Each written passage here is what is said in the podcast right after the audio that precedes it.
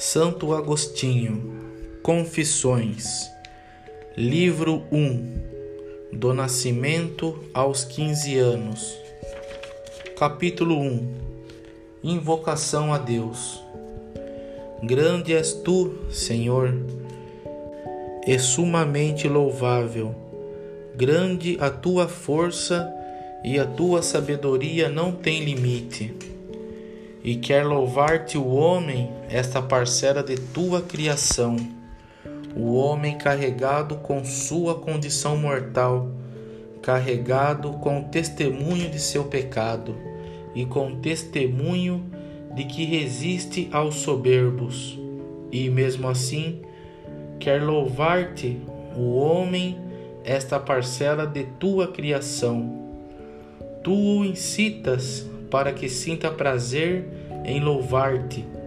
Fizeste-nos para ti, e inquieto está o nosso coração enquanto não repousa em ti.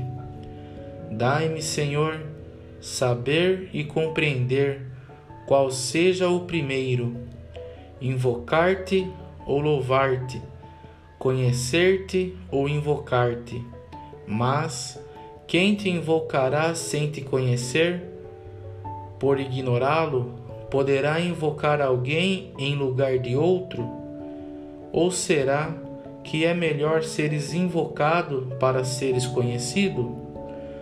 Como, porém, invocarão aquele em quem não creem? E como terão fé sem ter quem anuncie? Louvarão o Senhor aqueles que o procuram quem o procura o encontra, e tendo-o encontrado, o louvará. Que eu te busque, Senhor, invocando-te, e que eu te invoque, crendo em ti. Se tu nos foste anunciado, invoca-te, Senhor, a minha fé, que me destes, que me inspirastes pela humanidade de teu Filho, pelo ministério do teu pregador. Capítulo 2 Como e por que invocar a Deus? E como invocarei o meu Deus, ó meu Deus e meu Senhor? Pois, ao invocá-lo, eu chamarei para dentro de mim. Que lugar haverá em mim onde o meu Deus possa vir? Onde virá Deus em mim? O Deus que fez o céu e a terra Há então, Senhor meu Deus, algo em mim que te possa conter? E o céu e a terra que fizestes, e no quais me fizestes, são eles capazes de te conter? Ou então, visto que sem ti nada existe daquilo que existe, será que tudo que existe te contém? Portanto, já que eu de fato existo, por que tenho de pedir a tua vinda a mim? A mim que não existiria se não exististes em mim. Eu ainda não estive nas profundezas da terra e, no entanto, tu aí também estás.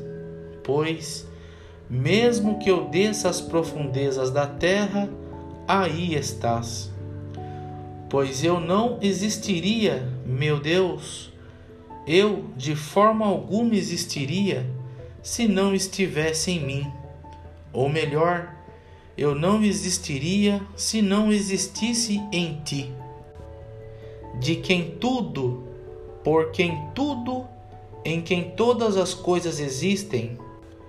É assim, Senhor, é assim mesmo, para onde te chamo se já estou em ti? De onde virias para estares em mim? Para onde me afastaria fora do céu e da terra? Para que daí viessem a mim o meu Deus que me disse: O céu e a terra estão cheios da minha presença? Capítulo 3 Deus está em todas as coisas e nenhuma o contém. Portanto, cabes tu no céu e na terra, visto que os enches com a tua presença, ou enchendo-os, resta ainda alguma parte de ti por não te conterem? Por onde difundes o que resta de ti, depois de repletos o céu e a terra? Ou não tens necessidade de ser contido em alguma coisa? Tu, que tudo contens, visto que as coisas que enches, as ocupas contendo-as. Não são, pois, os vasos cheios de ti que te tornam estável, porque ainda se quebrem, não te derramas, e quando te derramas sobre nós, não és tu que te abaixas, mas nós que somos elevados a ti. Não te dispersas, mas nos recolhes a nós. Mas tu, que tudo enches, o que fazes com todo o teu ser, e já que o universo inteiro não pode conter todo o teu ser, conterá somente uma parte, e todos os seres conterão a mesma parte, ou cada um conterá uma, os seres maiores a parte maior, os menores a menor, mas há em ti partes maiores e partes menores? Ou estás inteiro em toda parte e nada existe que te contenha inteiramente? Capítulo 4 Deus é inefável. O que és, portanto, meu Deus?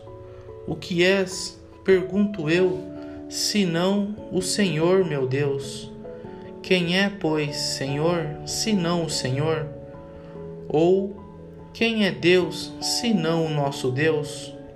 Ó Altíssimo, infinitamente bom, poderosíssimo, antes todo-poderoso, misericordiosíssimo, justíssimo, ocultíssimo, prosentíssimo, belíssimo e fortíssimo, estável e incompreensível, imutável, que tudo muda, nunca novo e nunca antigo, tudo inovando, conduzindo à decrepitude os soberbos, sem que disto se apercebam, sempre em ação e sempre em repouso, recolhendo e de nada necessitando, carregando, preenchendo e protegendo, criando, nutrindo e concluindo,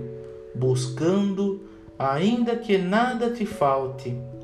Amas e não te apaixonas. Tu és cioso, porém tranquilo. Tu te arrependes sem sofrer. Entras em ira, mas é calmo Muda as coisas sem mudar o teu plano. Recuperas o que encontras sem nunca teres perdido. Nunca estás pobre, mas te alegras com os lucros. Não és avaro e exige os juros. Nós te damos em excesso para que sejas nosso devedor. Mas quem possui alguma coisa que não seja tua, paga as dívidas sempre sem que deva a ninguém, e perdoas os que te é devido, sem nada perderes. Mas que estando dizendo, meu Deus, vida de minha vida, minha divina delícia, que consegue dizer alguém quando fala de ti, mas ai dos que não querem falar de ti, pois são mudos que falam. Capítulo 5 Desejo de Deus Quem me fará descansar em ti? Quem fará com que venhas ao meu coração e o inebris a ponto de eu esquecer os meus males? e me abraçar a ti, meu único bem? Quem és para mim? tem misericórdia para que eu fale, que sou eu aos teus olhos, para que me ordenes amar-te, e se eu não o fizer, te indignares e me ameaçares com imensas desventuras, como se o não te amar já fosse desgraça pequena. Dize-me por compaixão, Senhor, meu Deus, o que és tu para mim? Dize a minha alma, eu sou a tua salvação. Dize de forma que eu te escute. Os ouvidos do meu coração estão diante de ti, Senhor.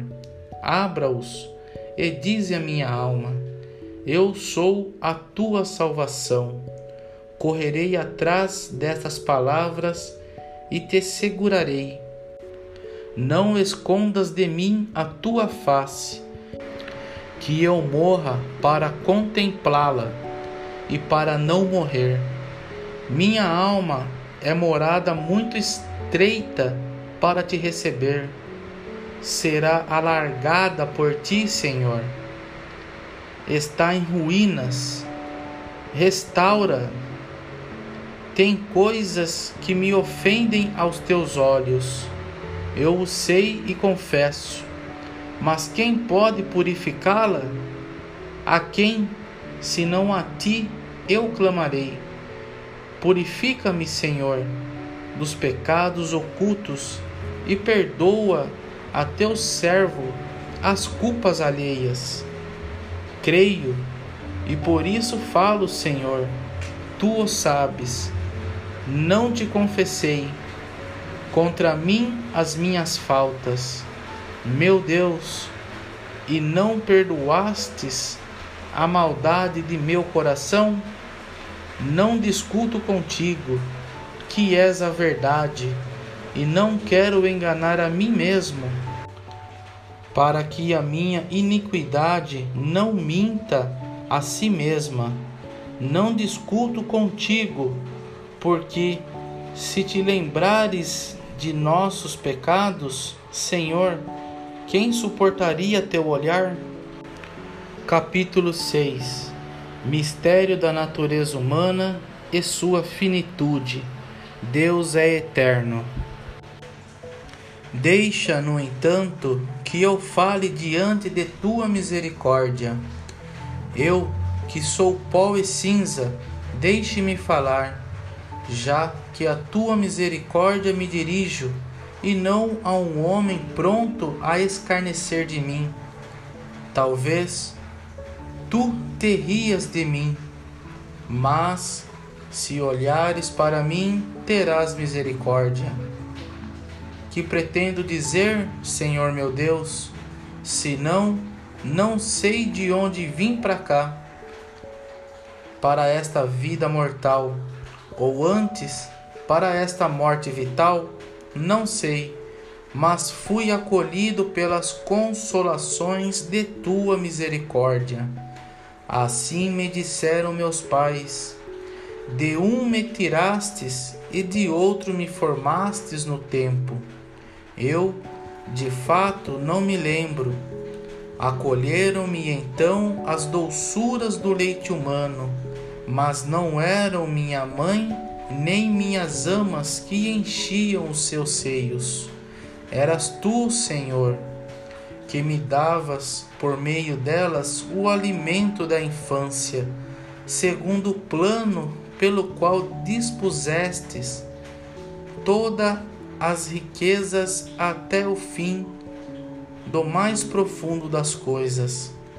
Fazias também com que eu não desejasse mais do que me davas, e as minhas amas que não me quisessem dar senão o que lhes concedias.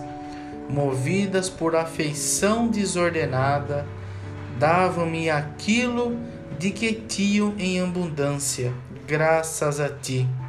O bem delas recebido era para elas igualmente um bem, do qual não eram elas a origem, mas intermediárias dele. Porque de ti, ó Deus, me vêm todos os bens, o do meu Deus, toda a minha salvação. Percebi isso mais tarde, quando bradastes através desses mesmos dons que interior e exteriormente concedes. Mas então eu nada mais sabia senão sugar o leite, aquietar-me com o que me agradava aos meus sentidos e chorar o que importunava a minha carne, e nada mais. Em seguida, comecei também a rir, primeiro enquanto dormia, depois acordado. Destas minhas ações fui informado e nelas acreditei pelo exemplo dado pelas outras crianças. Eu mesmo nada lembro daquele tempo. Pouco a pouco ia reconhecendo o lugar onde me encontrava e queria manifestar meus desejos às pessoas que deviam satisfazê-los, mas não conseguia, porque eles estavam dentro de minha alma e elas estavam fora, e através de nenhuma percepção teriam podido penetrar no âmago da minha alma. E assim eu me debatia e gritava, exprimindo uns poucos sinais proporcionais aos meus desejos, como eu podia de maneira inadequada se não me obedeciam ou porque não me entendiam ou por medo de me fazerem mal. Eu me indignava com as pessoas grandes e insubmissas que, sendo livres, recusavam ser minhas escravas. Chorando, eu me vingava delas. Assim são as crianças, como depois pude observar inconscientemente, elas me informaram daquilo que eu tinha sido, melhor do que os meus competentes educadores. Minha infância morreu há muito e eu ainda vivo, mas tu, Senhor, que está sempre vivo e em quem nada morre, pois és anterior ao começo dos séculos e a tudo o que se possa dizer anterior. Tu és Deus e Senhor de tudo o que criastes. Em ti permanecem estáveis as causas de todas as coisas instáveis. Permanecem imutáveis os princípios de todas as coisas mutáveis. Permanecem eternas as razões de tudo o que é temporal e irracional. Dize-me, Senhor, eu te suplico, tu que tens compaixão de minha miséria. Dize-me se a minha infância sucedeu a outra vida já morta, se tal idade não seria o tempo passado nas entranhas de minha mãe, pois alguma coisa me revelaram desta vida, e eu mesmo vi mulheres grávidas. Mas antes disso, que era eu, meu Deus, ó minha doçura? Existi porventura em alguma parte? Fui alguém? Não tenho ninguém que saiba responder essas perguntas, nem meu pai, nem minha mãe, nem a experiência de outrem, nem a minha memória Sorris, talvez, de minhas perguntas, tu que ordenas louvar-te e glorificar-te apenas pelas coisas que conheço. Eu te glorifico, Senhor do céu e da terra, louvando-te por meu nascimento e pela infância, da qual não me lembro concedeste ao homem a possibilidade de reconstruir o próprio passado pelo que vê dos outros homens, e de acreditar em muitas ações também pelo testemunho de humildes mulheres. Eu já existia, era já vivo, então e no fim da minha infância já procurava a maneira de manifestar aos outros os meus sentimentos. De onde poderia vir tal criatura, senão de ti, Senhor? Alguém pode ser autor de sua própria criação? E de onde pode surgir em nós a fonte de ser a vida, senão de ti, Senhor? Para quem existir e viver não são realidades distintas, pois o supremo existir e o supremo viver é uma coisa só? És tu o ser supremo e não mudas em ti o dia de hoje não passa, e no entanto passa por ti, pois todas as realidades desse mundo residem em ti, e não teriam meios para passar se tu não as contivesses, e porque teus anos não têm fim.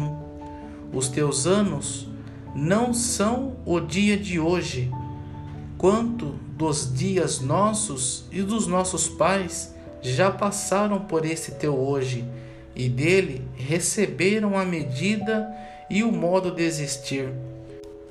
E quantos ainda passarão e receberão a medida e o modo de sua existência?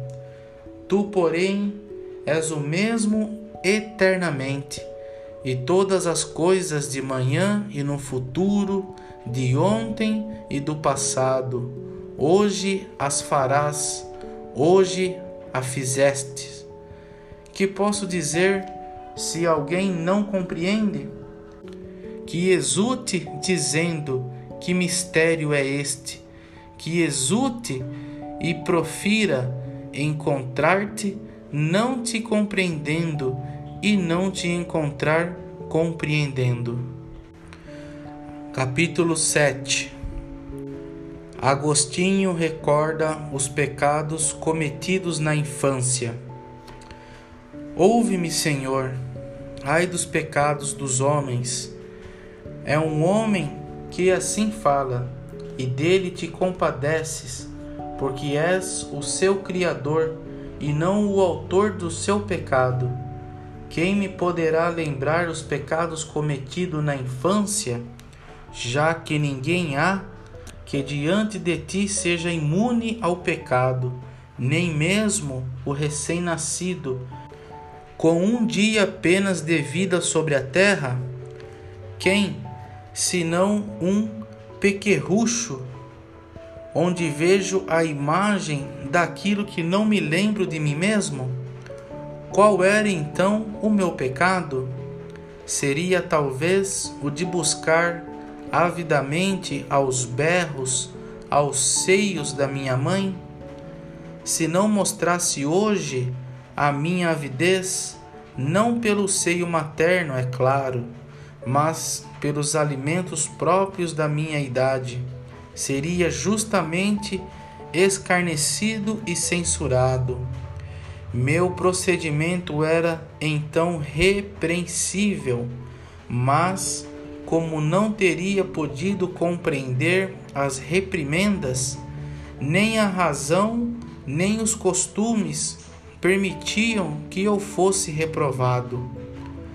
Com o crescer dos anos, estipamos e atiramos fora tais defeitos, e nunca vi ninguém para cortar o mal, rejeitasse conscientemente o bem. Ou seria justo, mesmo tendo em conta a idade, exigir chorando o que seria prejudicial, indignar-se com a violência contra homens adultos e de condição livre, e contra os pais e outras pessoas sensatas que não aceitavam satisfazer a certos desejos? Seria justo fazer todo o possível para prejudicá-los, porque eles não se prestavam a obedecer às ordens que seriam nocivas. Portanto, a inocência das crianças reside na fragilidade dos membros, não da alma. Vi e observei bem numa criança dominada pela inveja. Não falava ainda, mas olhava pálida e incitada para seu irmão de leite. Quem já não observou esse fato? Dizem que as mães e amas têm não sei que remédio para eliminar tais defeitos. Sem dúvida, não é inocente a criança que, diante da fonte generosa e abundante de leite, não admite dividi-la com o irmão embora muito necessitado desse alimento para sustentar a vida. No entanto, tais fatos são tolerados com indulgência, não por serem de pouca ou nenhuma observância, mas porque desaparecerão ao correr dos anos. Prova disso é que nos irritamos contra tal procedimento quando o surpreendemos em pessoas de mais idade. E tu, Senhor meu Deus, que a criança deste a vida e um corpo, como se vê, dotado de sentido, composto de membros, ornado de beleza, ele insuflastes os impulsos vitais para defender a sua própria integridade. Ordenas que eu te louve por todas estas obras, que te celebre e te cante o teu nome, ó Altíssimo, porque és o Senhor onipotente e bom, ainda que somente essas coisas tivesses criado. Nenhum outro as pôde fazer, senão tu, ó Deus único, de quem promana toda a harmonia.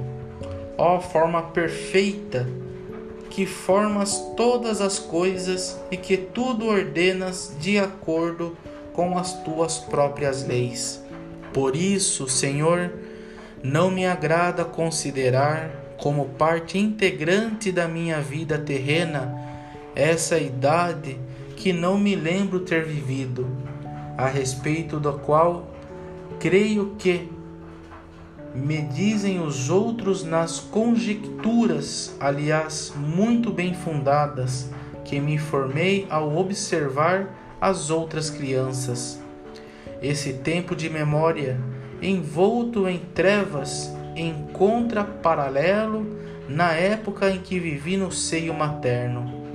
E se fui concebido na iniquidade, e no pecado que alimentou a minha mãe no seu seio. Onde foi, eu te suplico, meu Deus? Onde foi, meu Senhor? Eu, teu servo, onde e quando foi que estive inocente? Mas deixemos de lado esse tempo. Que tenho eu a ver com ele, se dele não conservo o menor vestígio? Capítulo 8 como aprender a falar. Da infância, caminhando para o ponto onde estou, passei a meninice, ou melhor, ela chegou a mim em seguimento à infância. Esta não se afastou. Para onde poderia ir? No entanto, não mais existia. De fato, eu não era mais uma criança incapaz de falar e sim um menino muito conservador. Disto eu me lembro. Eu compreendi mais tarde como aprendi a falar. Não eram os adultos que me ensinavam as palavras segundo um método preciso, como o fizeram mais tarde para me ensinarem as letras. Era eu por mim mesmo graças à inteligência que tu, Senhor, me destes. Era eu que procurava, através de gemidos, gritos diversos e gestos vários, manifestar os sentimentos do coração para que fizessem minhas vontades. Eu só o que não conseguia era fazer-me entender de todo e por todos.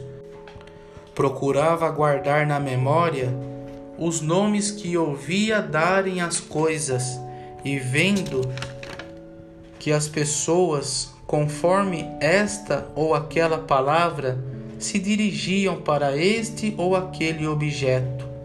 Eu observava e lembrava que a esse objeto correspondia ao som que produzia quando queriam mostrar esse objeto.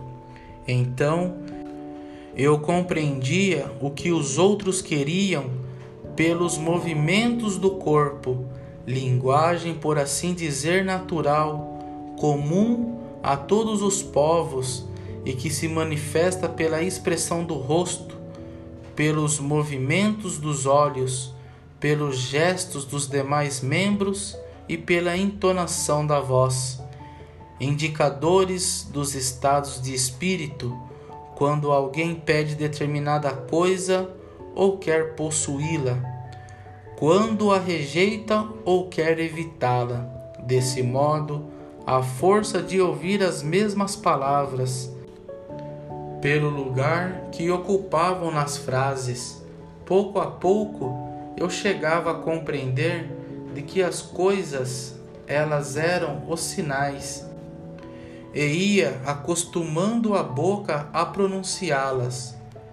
Servia-me delas para exprimir meus desejos, e assim comecei a comunicar aos que me cercavam os sinais que exprimiam aos meus desejos, e desse modo entrei mais profundamente na tormentosa sociedade dos homens, sob a autoridade de meus pais e dos mais velhos.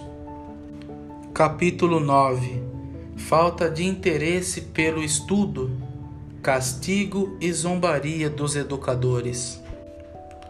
Ó Deus, meu Deus, que sofrimentos e desilusões padeci quando ao menino que eu era propunham que o ideal da vida era obedecer aos mestres para prosperar neste mundo, para granjear com a arte da palavra o prestígio dos homens e as falsas riquezas.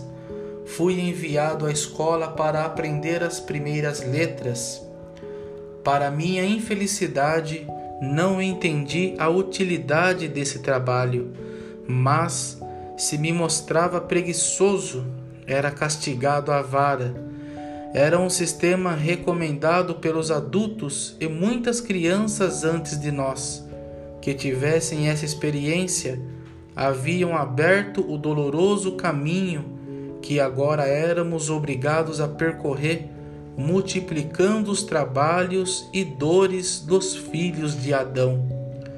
Por outro lado, Senhor, encontramos também homens de oração, e deles aprendemos à medida que nos era possível a compreender que existe um ser grande capaz de nos ouvir e socorrer, embora imperceptível aos nossos sentidos. Assim, ainda menino, comecei a dirigir-me a ti como a meu rochedo e meu refúgio. Rompiam-se em mim os nós da língua ao invocar-te. Era pequeno ainda, mas era grande o fervor com que eu te implorava para que me evitasses os castigos na escola. E quando não me atendias, o que era para o meu bem, os adultos e até os meus próprios pais que não me desejavam o menor mal, riam dos açoites, o que constituía então em mim grande e profundo sofrimento.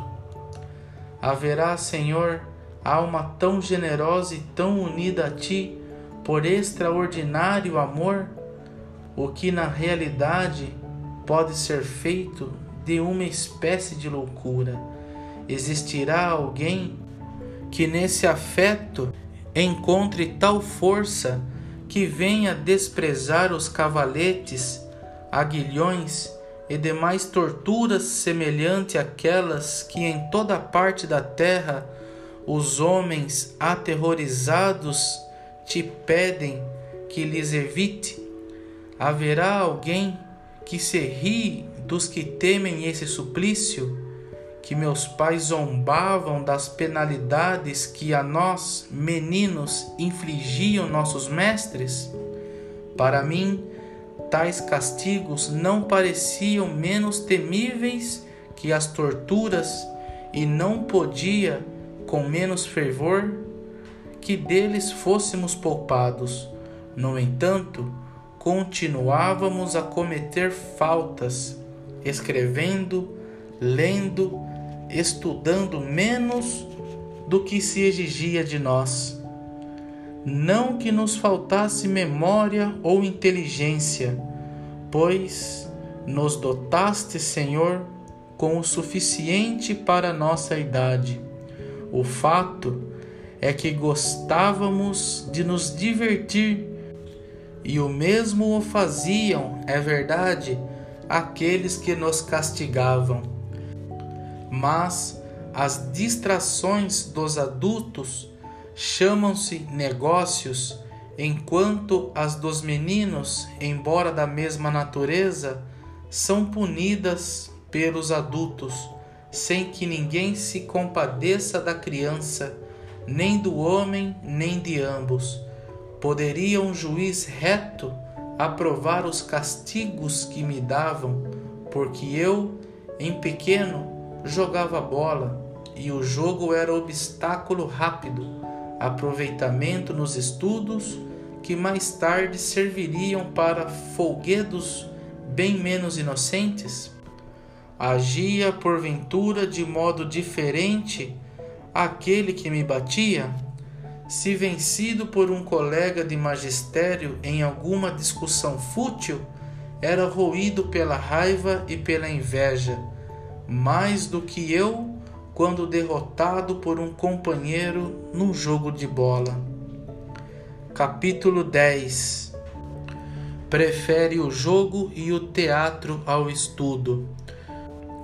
No entanto, é verdade que eu pecava, Senhor meu Deus ordenador e criador de tudo que existe na natureza, com exceção do pecado, de que és apenas regularizador. Eu pecava, Senhor, Deus meu, agindo contra as disposições dos pais e dos mestres, pois podia no futuro fazer bom uso desses conhecimentos que eles queriam que eu adquirisse. Qualquer que tinha sido o motivo que os movia a isso, e eu desobedecia não para fazer coisa melhor, mas pelo amor ao jogo, amando nas disputas o orgulho da vitória, e amava também essas histórias frívolas que tanto me deleitavam os ouvidos com uma curiosidade que a cada dia brilhava aos meus olhos com os espetáculos e jogos dos adultos. No entanto, os que presidem a tais jogos sobressaem tanto em prestígio que quase todos desejam para seus filhos essa honra. Nem se preocupam se os filhos distraídos pela atividade teatral são punidos por se afastarem do estudo que, segundo os desejos deles, permitirá a estes mais tarde organizar espetáculos semelhantes.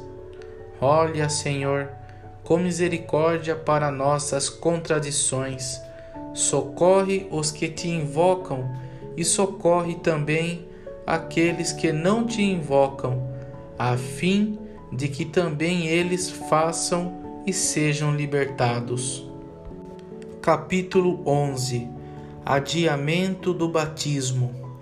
Eu tinha ouvido falar, ainda criança, da vida eterna a nós prometida, graças à humildade do Senhor nosso Deus, que desceu até a nossa soberba.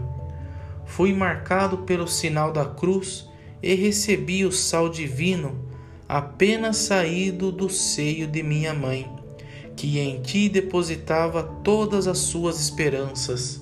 Senhor, tu viste que eu, ainda criança, fui um dia tomado por febre alta, motivada por uma disfunção do estômago, e estive às portas da morte. Tu viste, Senhor, pois já então eras o meu protetor. Com que ardor e com que fé implorei a piedade de minha mãe e de nossa mãe comum, a tua igreja, o batismo de Cristo, meu Deus e Senhor. Minha mãe carnal, muito perturbada, que na sua fé e coração puro me gerava com maior solicitude para a vida eterna apressava-se em iniciar-me e purificar-me nos sacramentos da salvação, para que, confessando-te, Senhor Jesus, eu pudesse obter a remissão dos pecados. Eis que improvisadamente melhorei. Essa purificação foi então adiada, como se fosse inevitável que, vivendo devesse continuar a corromper-me sem dúvida, porque se pensava que a responsabilidade pelas faltas cometidas depois do batismo é ainda mais grave e perigosa. Nessa época eu já tinha fé, como minha mãe e toda minha família, com exceção apenas de meu pai. Seu exemplo, porém, não predominou em mim contra os direitos da piedade materna, e não me induziu a não crer em Cristo, no qual ele ainda não acreditava. Minha mãe desejava ardentemente que fosses meu pai, tu, meu Deus, mais do que ele. E tu, nesse ponto, a ela ajudavas para prevalecer sobre o marido ao qual se dedicava, embora mais virtuosa que ele, pois, obedecendo a ele, era a tuas ordens que ela obedecia.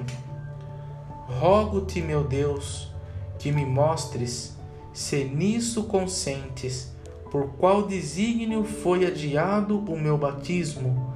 As rédeas do pecado me foram soltas, por assim dizer, para o meu bem ou não.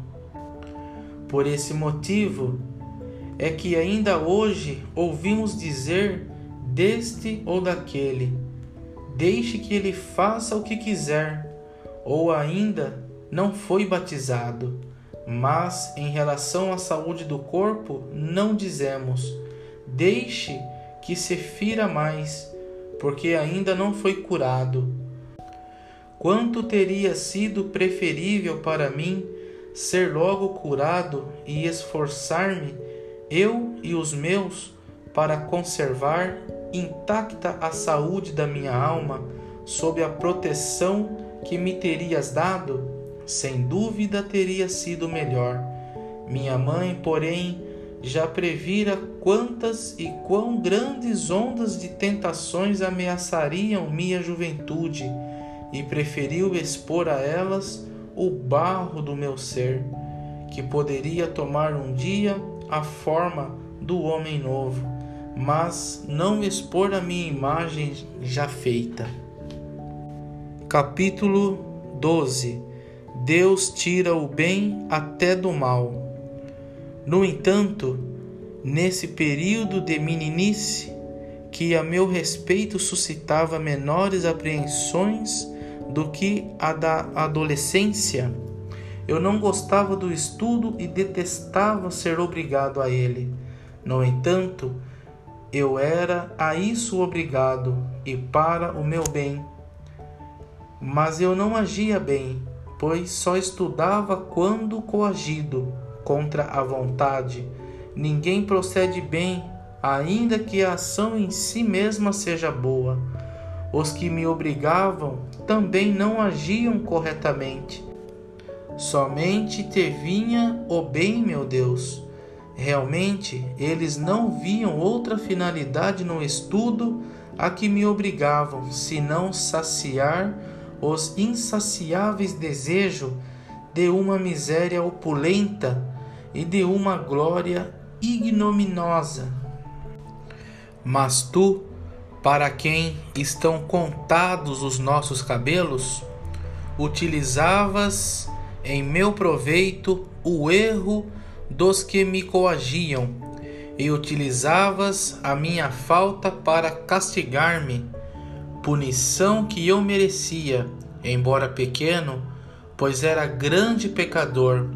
Assim, tu me fazias o bem por meio daqueles que não o faziam, e me davas justa retribuição pelos meus próprios pecados. Estabeleceste, de fato e efetivamente acontece, que toda alma desregrada seja seu próprio castigo. Capítulo 13 Utilidade do estudo Ainda hoje não sei explicar bem a causa da minha repugnância pelo estudo do grego, que tentavam inculcar-me desde criança. Pelo contrário, eu gostava muito do latim, mas não aquele que é ensinado nas primeiras classes, e sim do que é ensinado pelos chamados gramáticos. As primeiras noções em que se aprende a ler, escrever e contar eram-me tão pesadas e penosas como o estudo do grego. Donde me vinha tal aborrecimento, senão do pecado e da vaidade da vida, porque eu era carne e sopro, que se esvai e não volta. Na realidade, aqueles primeiros estudos que me permitiam e permitem não só ler qualquer escrito que encontro, mas também escrever o que me apraz, eram mais úteis e mais práticos do que aqueles em que eu, esquecido dos meus próprios erros, era obrigado a gravar na memória as andanças de certo Enéas e a chorar Dido que se suicidara por amor. Enquanto isso, na minha extrema miséria, sem derramar nenhuma lágrima sequer, me deixava morrer em meio a essas coisas longe de ti, meu Deus e minha vida. Na verdade, não há nada mais miserável que o infeliz que chora a morte de Dido causada pelo amor de Enéas, sem se compadecer de si mesmo, nem chorar a própria morte por falta de amor para contigo, ó meu Deus, luz do meu coração, pão da boca interior do meu espírito, poder fecundamente da minha inteligência e do meu pensamento. Eu não te amava prevaricava longe de ti. E enquanto prevaricava, e de toda parte ressoavam aplausos. Muito bem, coragem, a amizade a este mundo é de fato adultério, prevaricação e infidelidade a ti. E as palavras muito bem, coragem são proferidas para que os homens se envergonhem se não for como os outros. Eu não chorava essas faltas, mas pranteava Dido morta. Depois de ter procurado com a espada a pior decisão, enquanto eu apegava aos piores objetos de tua criação, abandonando-te. Eu era terra que tendia para a terra. Se me proibiam a leitura de tais episódios, Afligia-me por não poder ler o que me afligia. Ó oh, loucura! Eu considerava tais estudos mais honrosos e úteis do que aqueles em que aprendi a ler e a escrever. Agora, porém, meu Deus, que a tua verdade clame na minha alma e me diga: não é assim, não é assim. São mais importantes aqueles primeiros estudos.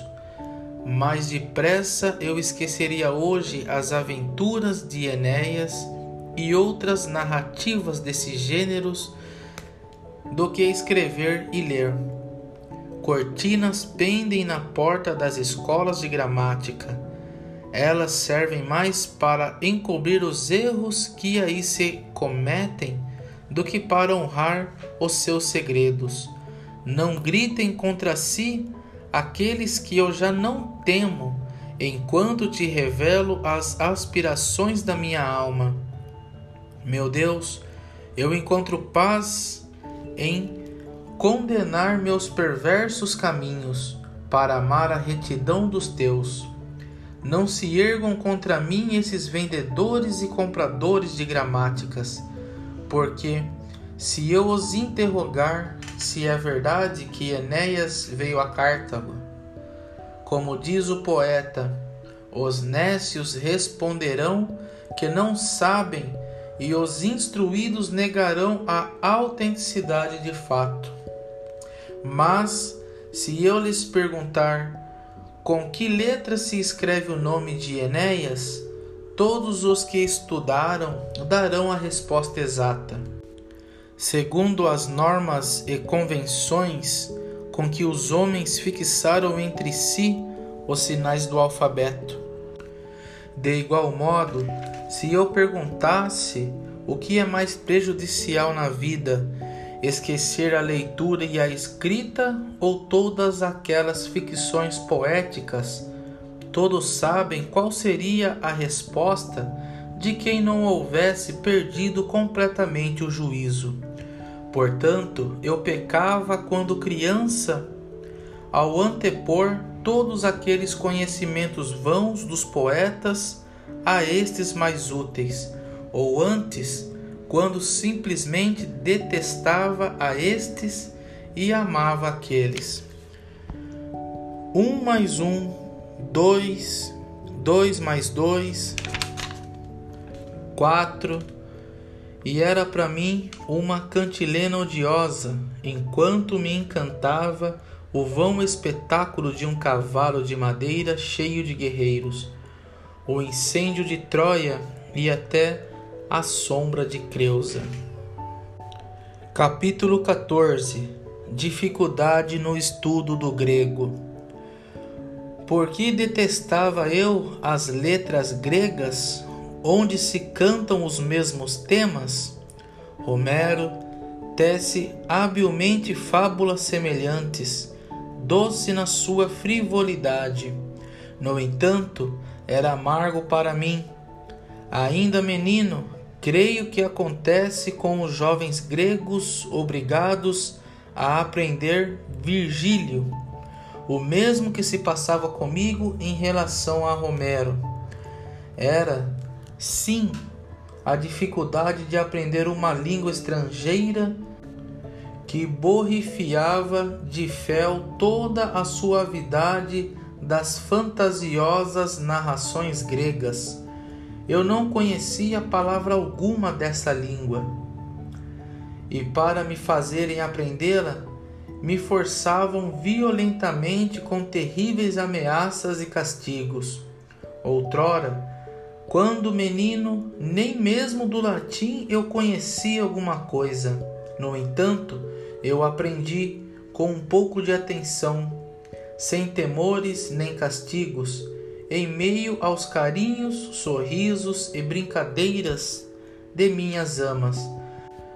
Aprendi sem a pressão dos castigos e ameaças, impelido pela necessidade que sentia no coração de exprimir meus pensamentos, o que não teria sido possível sem aprender alguma palavra provindas daqueles que falavam, e não dos que ensinavam. Nos ouvidos deles eu depositava meus próprios sentimentos. Por aí se conclui com bastante clareza que para aprender é mais eficaz a livre curiosidade do que um constrangimento ameaçador. A este, no entanto, cabe a tarefa de refrear aquela segundo as tuas leis. Ó Deus, tuas leis, que sabem desde a palmatória dos mestres até as torturas dos mártires, temperar com tristezas salutares que nos trazem de volta para ti, longe dos prazeres perniciosos que de ti nos afastam. Capítulo 15 Oferecimento de tudo a Deus.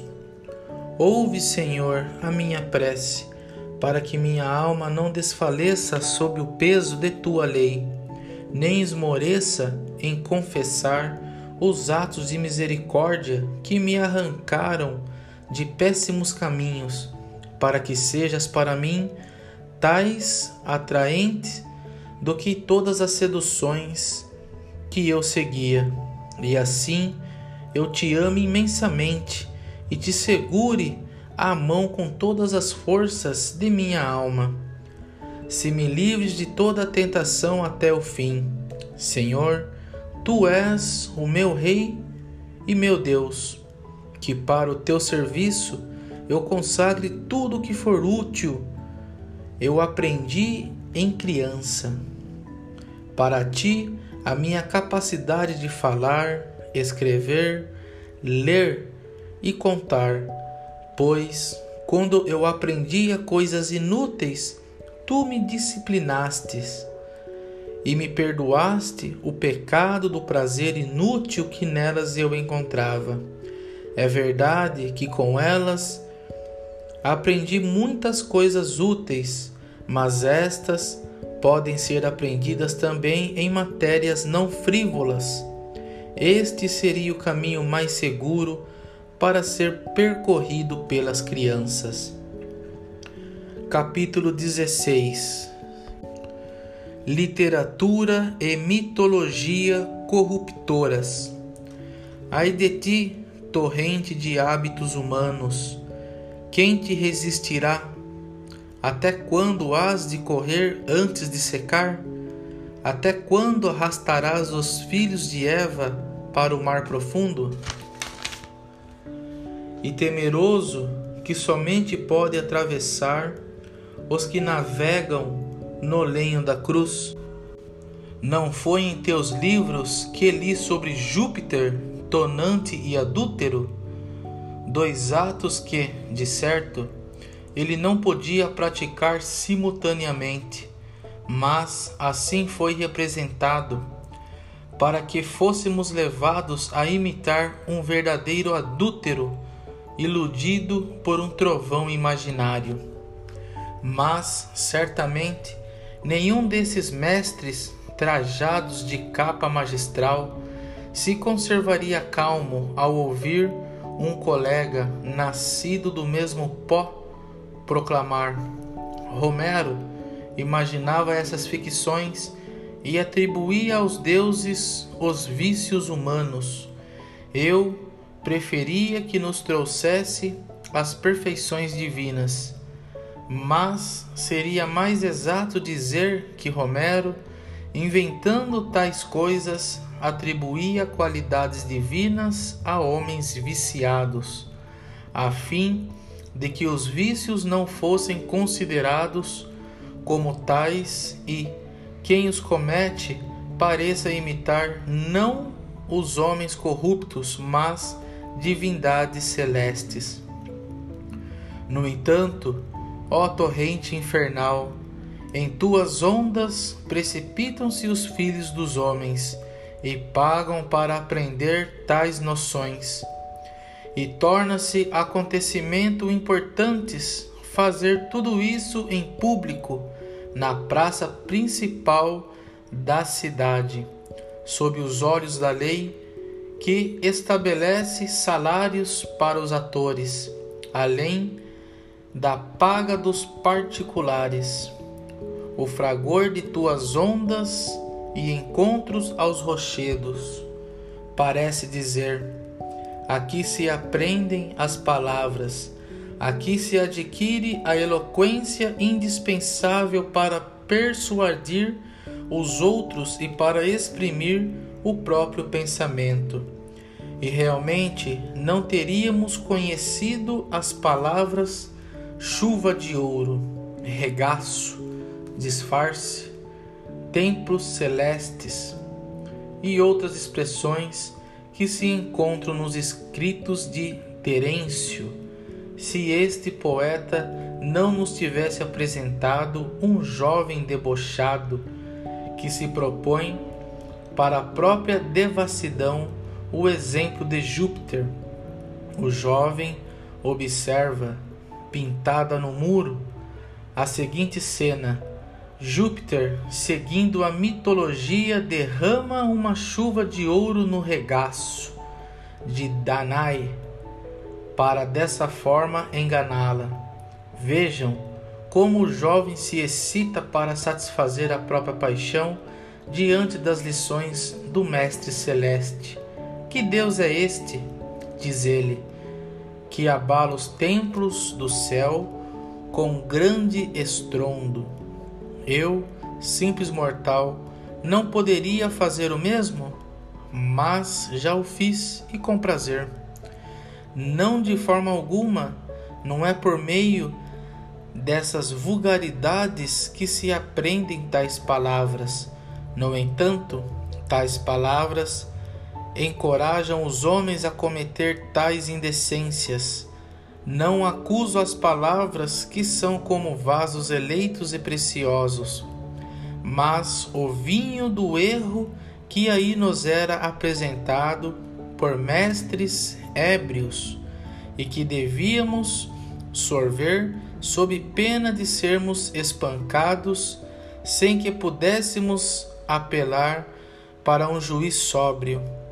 Ó Deus, diante de ti evoco, enfim, tranquilamente essas recordações, e no entanto, eu aprendia de bom grado aquelas noções que me agradavam, pobre de mim, e por isso eu era considerado um jovem de belas esperanças. Capítulo 17 Permite, ó meu Deus, que fale um pouco também da inteligência, dádiva tua que eu esbanjava em frivolidades. Uma tarefa muito inquietante se apresentava ao meu espírito ante a possibilidade do prestígio e pelo temor a desonra ou as pancadas. Era a tarefa de exprimir a cólera e a dor de Juno por não poder afastar da Itália o rei dos troianos. Eu bem sabia que Juno jamais pronunciaria tais palavras. Todavia, éramos obrigados a nos desencaminhar e seguir as fantasias poéticas e a nos dizermos em prosa o que o poeta cantara em versos. Receberia maiores elogios o aluno que exprimisse com mais força e maior verossemelhança os sentimentos de ira e dor mais adequados ao nível da personagem representada e que soubesse revestir as frases com as palavras mais apropriadas. De que me servia tudo isso, ó Deus meu, vida verdadeira? Para ter os aplausos às minhas declamações na presença de tantos conterrâneos e colegas meus? Não foi tudo vento e fumaça? Não havia outra maneira de excitar a minha inteligência em minha língua? Os teus louvores, Senhor, os teus louvores, inspirado por tuas escrituras, me teriam elevado o coração, e eu não teria sido envolvido por quimeras vãs, qual presa de ave de rapina. há realmente muitos modos de oferecer sacrifícios aos anjos rebeldes. Capítulo 18 Um erro de gramática é mais grave que uma falta contra o homem?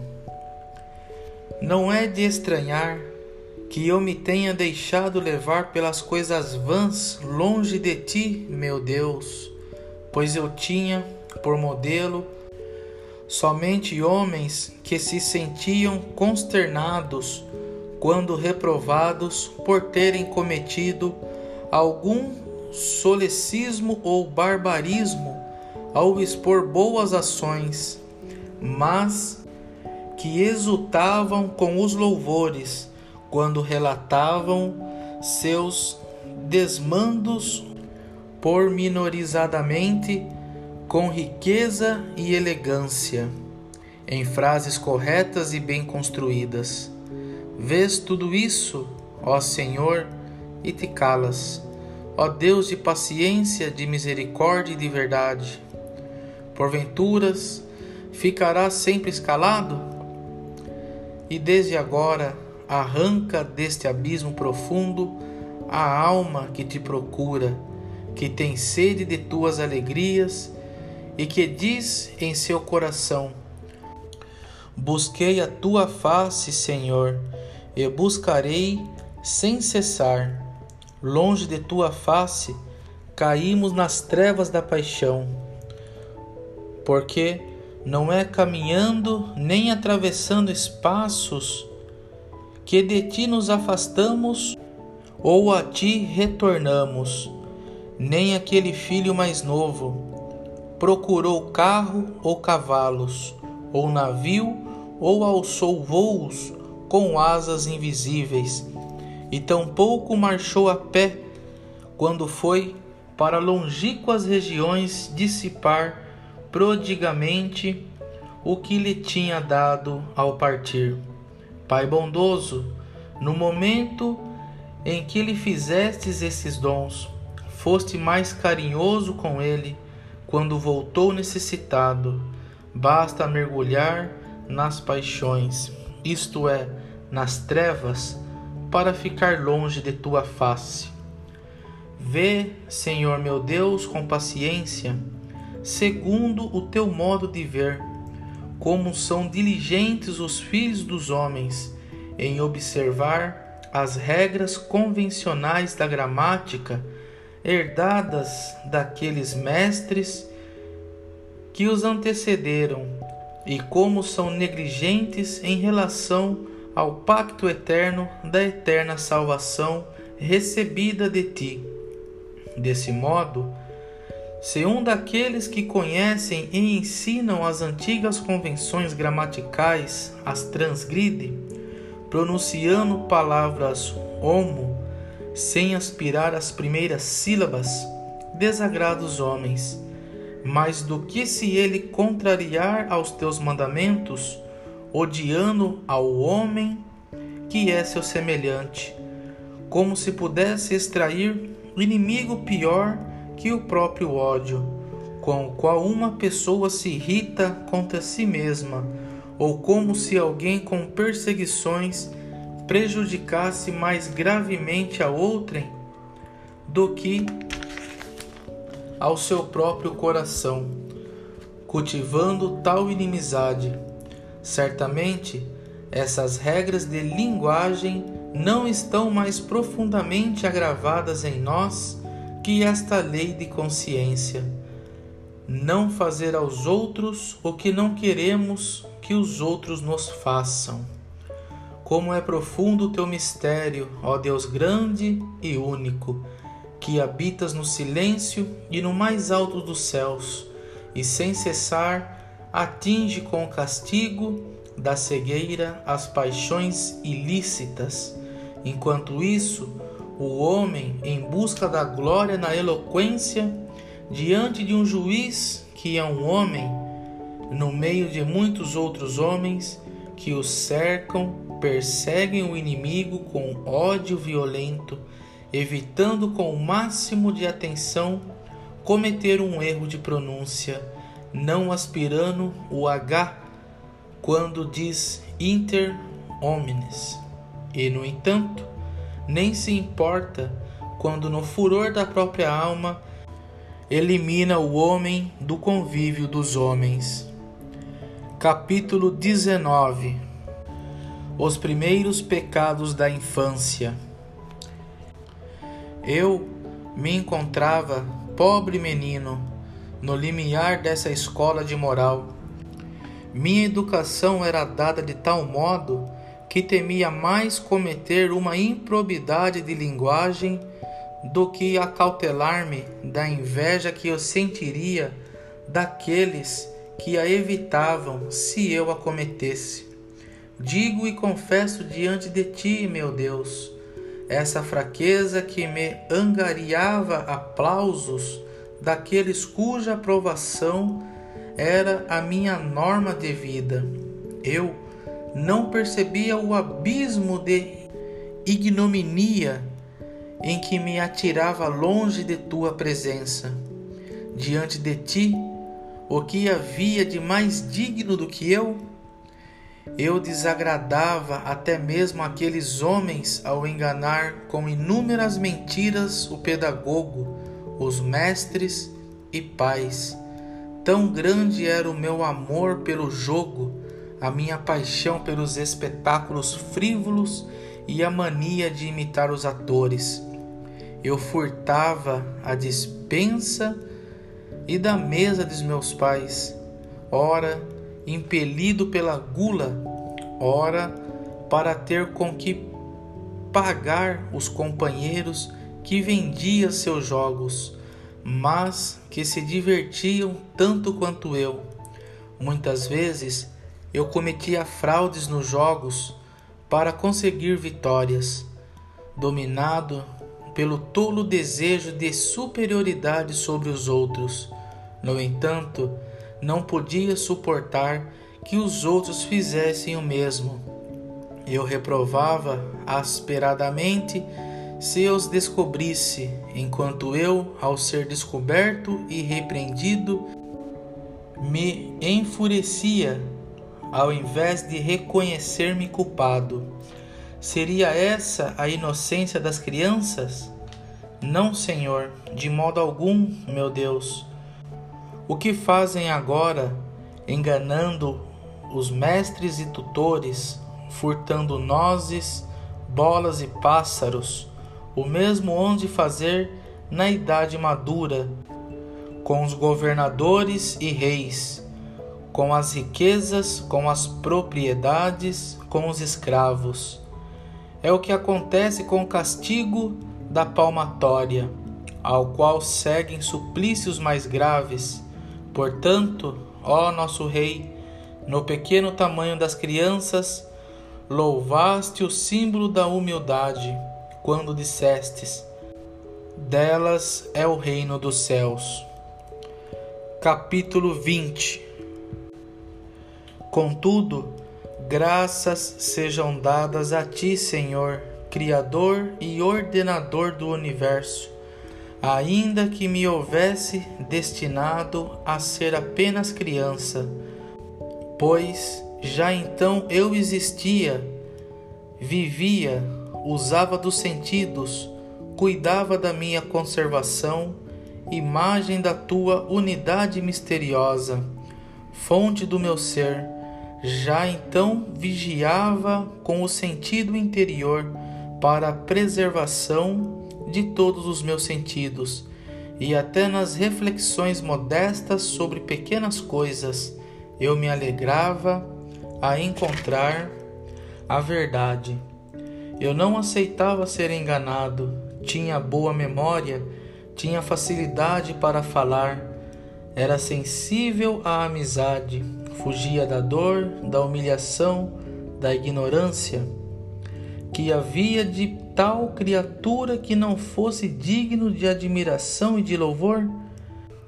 Mas tudo isso são dons de meu Deus, não os recebi de mim mesmo. São coisas boas e o conjunto deles constituiu o meu eu. Portanto, Bom é aquele que me criou Ele é o meu bem e eu exulto em sua honra por todos os bens que constituem a minha existência desde a infância. Meu pecado era não procurar nele, e sim nas suas criaturas, isto é, em mim mesmo e nos outros, os prazeres, as honras e a verdade eu me precipitava assim na dor, na confusão e no erro. Graças a ti, ó minha doçura, minha alegria, minha confiança, meu Deus, pelos dons que me deste. Conserva-os, pois, e assim me conservarás. Então crescerá e se aperfeiçoará tudo o que me deste e eu mesmo viverei contigo, porque foste tu que me deste a possibilidade de existir. Se você acompanhou até aqui, se inscreva, ouça-nos também através do podcast. Até o próximo áudio.